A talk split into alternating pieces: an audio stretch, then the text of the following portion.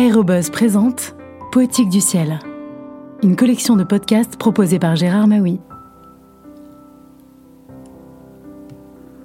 Bonjour. Au premier rang des expériences fondamentales de la recherche, expliquent Jean-Paul et Raphaël Enthoven dans leur dictionnaire amoureux de Marcel Proust, se côtoient la ligne d'un clocher, la saveur d'une madeleine et la grandeur dans le bruit lointain d'un aéroplane.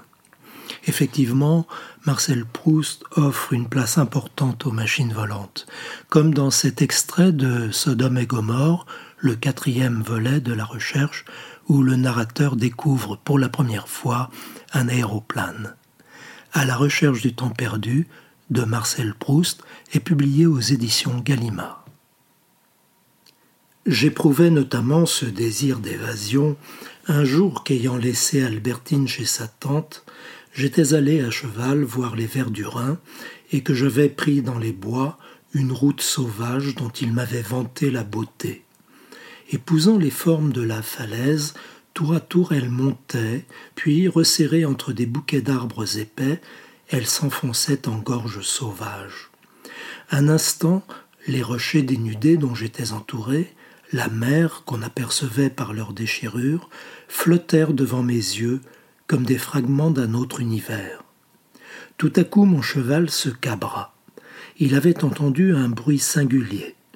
J'eus peine à le maîtriser et à ne pas être jeté à terre, puis je levai, vers le point d'où semblait venir ce bruit, mes yeux pleins de larmes, et je vis à une cinquantaine de mètres au-dessus de moi, dans le soleil, entre deux grandes ailes d'acier étincelant qui l'emportaient, un être dont la figure peu distincte me parut ressembler à celle d'un homme.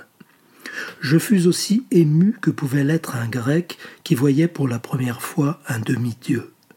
Je pleurais aussi, car j'étais prêt à pleurer du moment que j'avais reconnu que le bruit venait d'au-dessus de ma tête, les aéroplanes étaient encore rares à cette époque, à la pensée que ce que j'allais voir pour la première fois, c'était un aéroplane.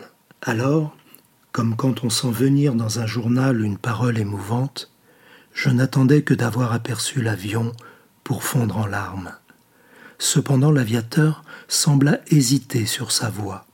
Je sentais ouverte devant lui, devant moi si l'habitude ne m'avait pas fait prisonnier, toutes les routes de l'espace, de la vie. Il poussa plus loin, plana quelques instants au-dessus de la mer, puis prenant brusquement son parti, semblant céder à quelque attraction inverse de celle de la pesanteur, comme retournant dans sa patrie, d'un léger mouvement de ses ailes d'or, il piqua droit vers le ciel. À bientôt pour de prochaines lectures.